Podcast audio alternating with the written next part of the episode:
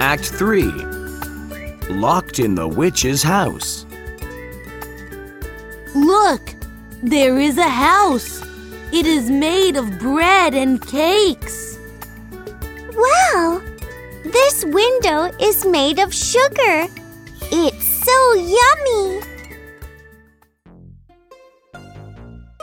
A witch comes out of the house. Who is eating my house? Sorry, we are very hungry.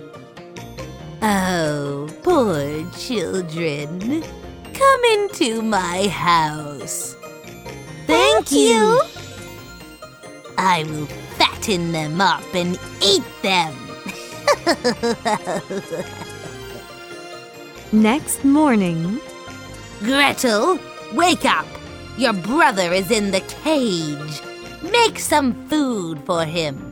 When he is fat, I will eat him.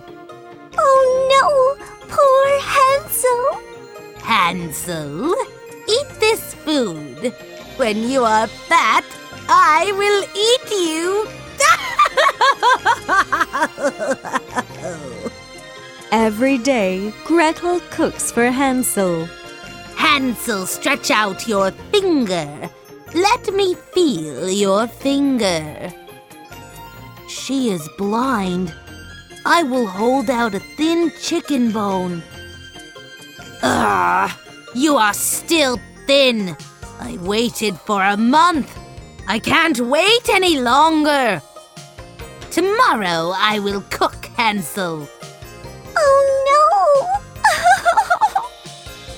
Shut up, or I will eat you too.